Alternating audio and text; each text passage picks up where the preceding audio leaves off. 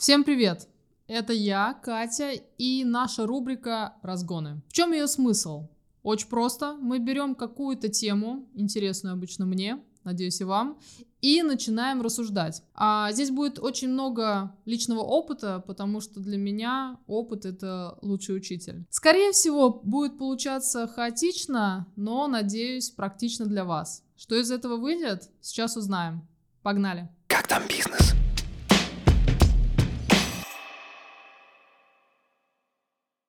Поговорим сегодня про то, как ты ищешь кандидатов, про собеседование. Отлично, люблю. Начинаем. Как часто ты вообще проводишь интервью? Училась ли ты этому? А на это учат? Я бы хотела узнать, где и пройти эти курсы. Нет, я не училась э, проведению интервью. Вообще э, профессия HR в России, она как-то...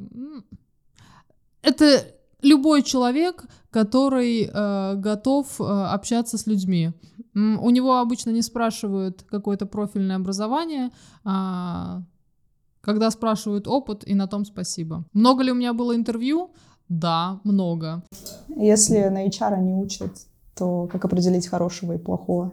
HR хорошим, я думаю, должен быть человек, которому нравится общаться, нравятся другие люди, соответственно, он должен быть э, экстравертивен.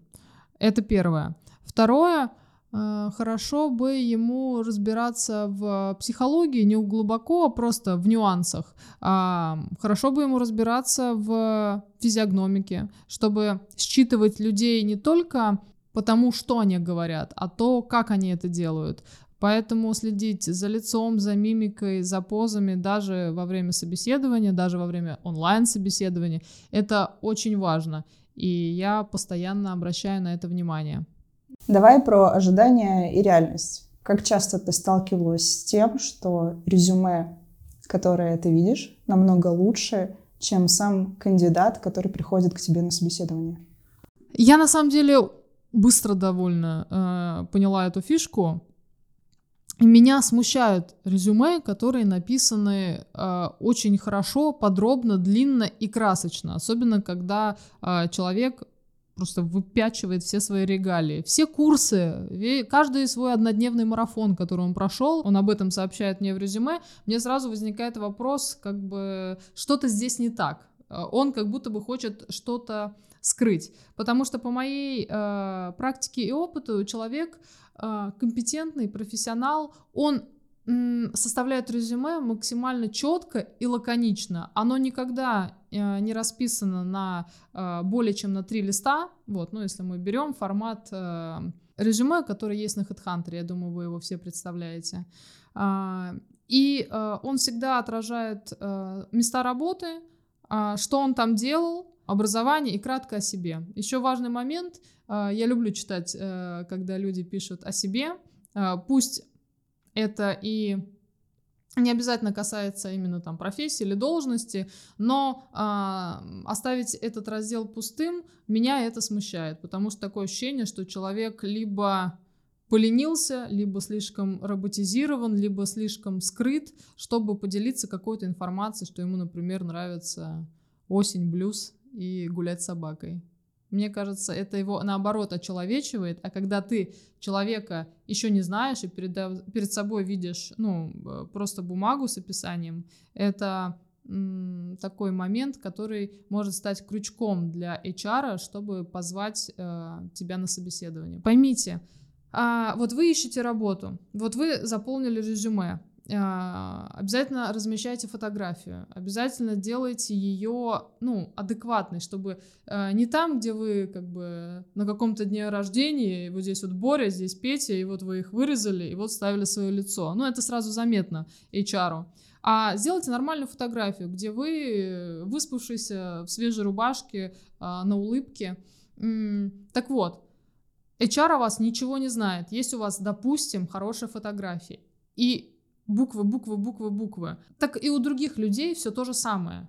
Как тогда захотеть выбрать именно вас? Должны быть именно такие крючки, на которые человек обратит внимание, а, ему покажется, что, хм, а возможно вы поможете и подойдете э, именно его компании. И очень нужно оставлять вот этот вот, ну, человеческий, да, э, штрих, э, добавляя что-то о себе, раскрывая свою личность. Не только как профессионал, но и как и человека. Резюме — это же больше такой, как будто бы официальный жанр. Шутить в резюме — это окей? У меня был случай. Я его должна рассказать, я обязана, я не могу сдержать себя. Возможно, мне везет, потому что сейчас этот случай будет опровергать все то, что я сказала ранее. Я искала человека на должность тестировщика. Пару лет назад эту профессию стали так сильно форсить, рекламировать, что в тестировщики пошли все. А, потому что это такая профессия, легкий а, вход в IT. А, там не нужно, ну, тебе не нужно писать код, тебе не нужно грокать алгоритмы, тебе не нужно там выжма, вышмат заканчивать. Ты можешь просто пройти курс и, проучившись 6 месяцев, стать тестировщиком. Так вот, мне нужен был в компанию тестировщик. Я опубликовала вакансию, мне пришло, ну, где-то 800 откликов. Ну вот и дальше что мне делать? Э, умереть, всех их просмотрев. Поэтому я э, листала, листала и думала уже буду как русская рулетка. Ткну пальцем, потому что у всех резюме были э, более-менее схожие. Вот мы прошли такой-то курс, э, такой-то платформы, вот у нас э, такой-то опыт, то есть его отсутствие, возьмите меня, пожалуйста. И тогда я решила, а найду-ка я что-нибудь интересное. И выбрала человека, у которого было все то же самое, только на э, фотографии вместо приличного фото стоял фото кота, какого-то такого из мемов популярных на тот момент. А, и когда я ему написала, он мне в отклике написал «Привяу». И я подумала, вот это... А до этого мне все ребята писали, здравствуйте, извините, пожалуйста, можно ли мне пройти собеседование на эту должность? Вот я только курсы закончил. И тут совсем другое. Э, коты, я люблю котов, повелась, каюсь, грешна.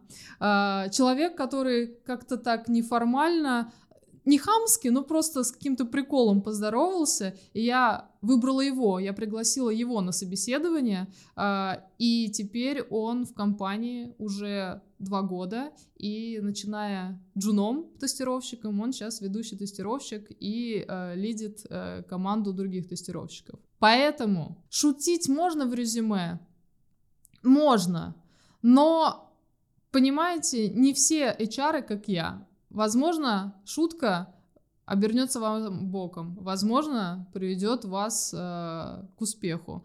Я бы, если честно, не шутила в резюме, э, если не была бы уверена в этой шутке на 101%. Расскажи про то, как проходит собеседование именно с тобой, какие этапы, на что ты обращаешь внимание при найме. Ну, первый какой алгоритм вообще, так, пошаговой инструкции, чтобы э, ребята понимали и никто не уснул, пока я это рассказываю.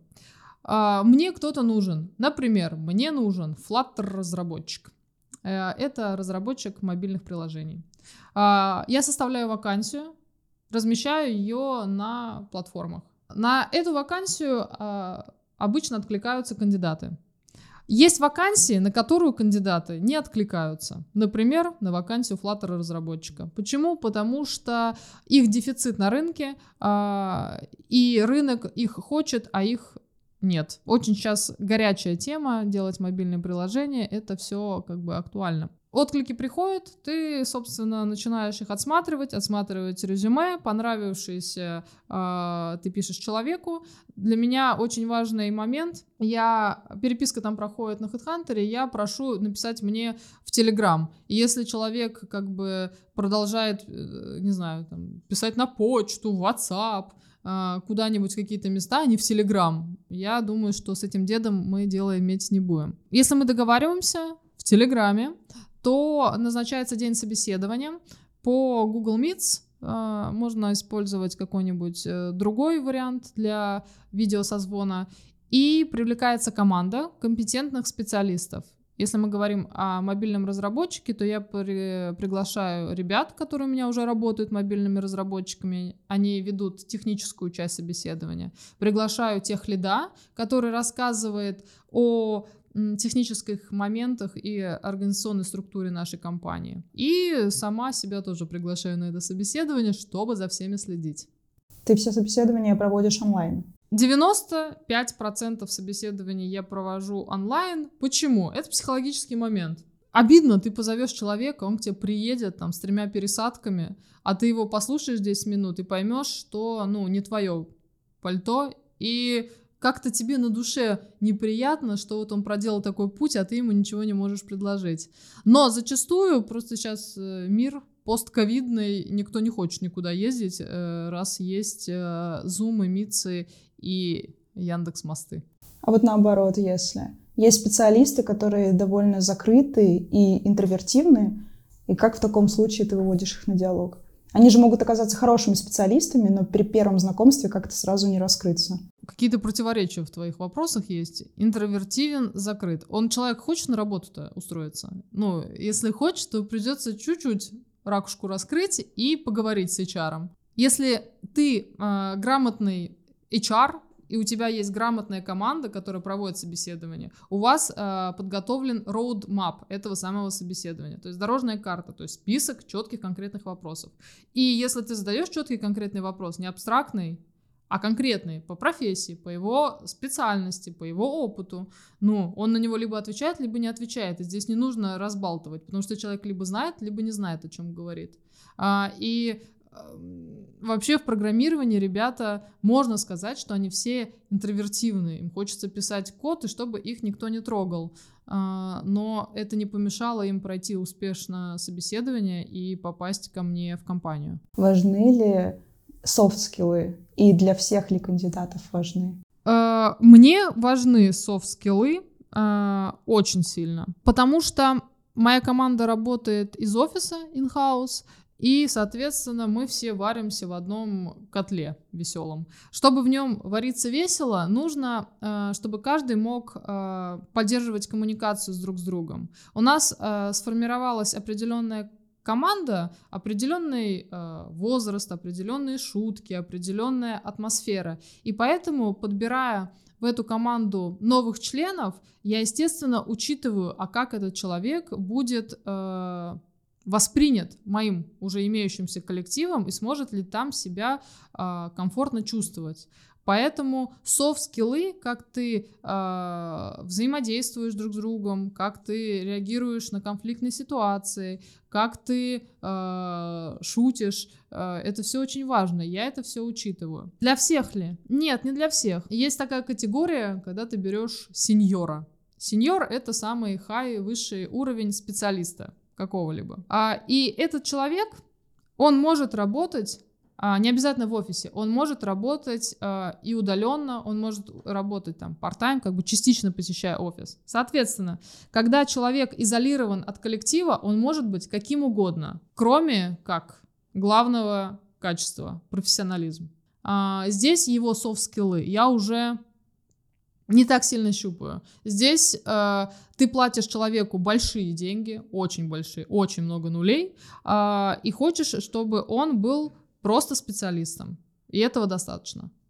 Ты проводишь собеседование, понимаешь, что, что кандидат тебе ну, вот прям нравится. В этот момент ты думаешь о том, что надо применять какие-нибудь фишечки, чтобы его увлечь? Очень хороший вопрос от человека, как будто бы меня очень хорошо знает. Бывает такой момент, когда ты, я называю это э, Моби Дик. Моби Дик, э, я думаю, все читали, знают, это кит, который э, хотел человека очень сильно поймать, всю жизнь свою на это положил. Так вот, бывает такой кандидат, Моби Дик, которого я искала очень давно.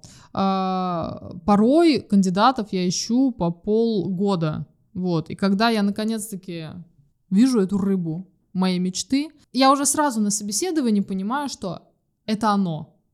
Это оно оно... Это собеседование построено так, что сначала идет какая-то техническая часть, практическая, когда э, мои ребята из команды спрашивают именно по хард-скиллам, а потом мы остаемся с кандидатом э, вдвоем, я отпускаю команду, и мы уже разговариваем, я называется просто это ловушка и замануха. А, с ним вдвоем я рассказываю о компании, о команде и как ему будет хорошо с нами, а, и как ему будет плохо без нас. Все свои обещания нужно уметь сдержать. Поэтому обещать золотых гор и не дать а, ну, человек придет, э, э, поймет, что его обманули, развернется и оставит какой-то негативный отклик о тебе. Поэтому ты просто обещаешь ему то, что можешь дать, а, рассказываешь искренне, как у тебя в компании хорошо, а у меня хорошо. А, приглашаешь важный момент, поскольку это всегда собеседование там, онлайн, пригласи его в офис, познакомь его с командой, познакомь его с людьми, с которыми ему предстоит работать, потому что у такого кандидата, у Моби у него всегда много офферов. Не ты выбираешь, он выбирает тебя.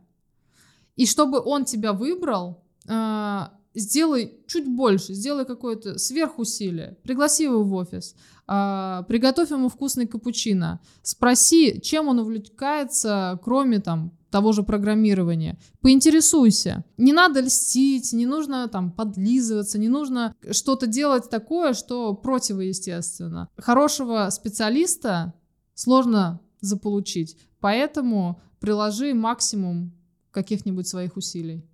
Расстраиваешься, когда овер не принимает человек, который тебе понравился? Mm, да. Было такое, я искала очень долго бэкэнд-разработчика, и вот он уже на собеседовании поняла, что супер, что это оно. А, он пришел в офис, познакомился с командой, и просто мы расставались практически полуобнимаясь, вот, и практически пожав друг другу руки. Но на следующий день а, он сказал, что принимает офер от другой компании. И я такая, ну почему? Ну что? Ну вот не было... Все же прошло по моему сценарию, в моей голове, все было идеально. Но он выбрал другой офер, он выбрал, потому что счел, что с профессиональной точки зрения а, ну, тот э, вид разработки в той компании ему интереснее. Он будет лучше для его развития в дальнейшем. В чем он был неправ, не знаю, вот, но это его жизнь, это его выбор. Расстроилась тогда, помню этот случай. Но потом я начала относиться к этому по-философски. Если человек э, не принял офер, значит, это не мой человек. Бог уберег. Я вот так себе это объясняю и продолжаю поиски по новой. Человек прошел собеседование. Ты его приняла в команду. Он приходит, работает какое-то время, потом совершает ошибку, увольняется. Считаешь ли ты, что это была твоя ошибка, что ты такого человека, такого специалиста взяла на работу? Рубрика «Лезем в душу». Я так считала по первости, потому что как бы э, это же моя зона ответственности взять человека. Это мой выбор. К своему выбору я отношусь очень э, серьезно. Пройдя все этапы, промурыжив этого человека, я его взяла, приняла, оформила, со всеми познакомила, э, дала надежду коллектива, что вот сейчас с новым Борей мы-то заживем. И тут этот человек уходит.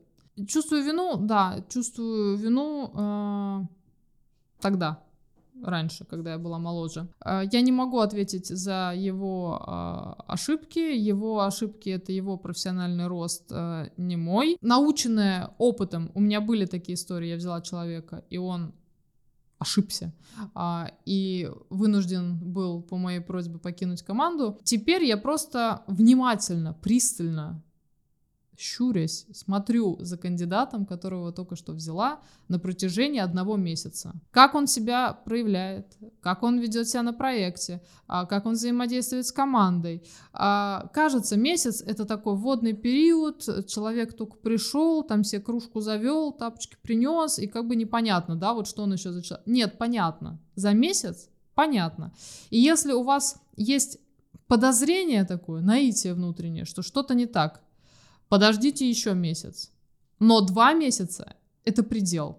Если вы через два месяца понимаете, что что-то не так вот с этим человеком, но я еще посмотрю, не надо еще смотреть, вы ему платите зарплату. Поэтому примите решение. Через месяц, когда у вас возникли эти ощущения, вызовите его на разговор, а, спросите, Михаил, а вы как сами довольны результатами за проделанный месяц? Как вы считаете, вы ну, выложились на полную. Без наездов, с такой спокойной атмосфере. Поговорите с ним. Узнайте, вот как он себя чувствует. Может быть, он просто, ну, не раскрылся. Может быть, он такой поздний цветок. Но если этот разговор повторится э, через месяц, да, и ничего не поменяется в этой ситуации, то Михаил не расцветет. По крайней мере, не расцветет вашей компании. Поэтому пересадите его в другую клумбу. Твои топ вопросов на собеседование. Если серьезно, то для меня очень важно, чтобы я про, просто я слушаю очень много людей и э, взаимодействую с большим количеством э, бизнесменов, компаний, и я могу человека устроить на любое место работы. Главное, чтобы человеку было интересно и хотелось работать. Поэтому э, а, все, что я пытаюсь сделать на собеседовании, это понять, хочется ли человеку работать, заинтересован ли он в этом, горит ли он своим делом. Потому что только такие люди, неважно какого грейда, там, начинающий он специалист или уже мастодонт мастодонтов, а, только такие люди будут двигать твою компанию вперед. Поинтересуйтесь, а человеку, вот на самом деле он хочет быть а, проект менеджером Может быть, он хочет быть продукт менеджером и не понимает, что это две разные вообще ну, должности. Думает, что ну тут вроде там пару букв. Потому что у меня были такие ситуации, когда человек приходит на одну позицию, а в душе или там с расчетом на другую. И э, вы потеряете в деньгах, он потеряет в, ну, как бы во времени, и в итоге вы разойдетесь сто процентов просто на негативной ноте, потому что ты ему платил, он от тебя ждал другого, чем закончилось? Разводом. Спросите человека, хочет ли он эту вакансию, горит ли он ей, жаждет ли. Если да, берите, дайте ему шанс, даже если он только начал. Ты ответила на вопрос, который у меня возник в голове следом. Лайк, шер, коммент. Как там бизнес? Конец. А, это была Катя. Наша рубрика «Разгоны». Сегодня мы поговорили о собеседованиях. Исчерпан ли вопрос? Не думаю. А, если у вас есть дополнения, пишите в комментариях.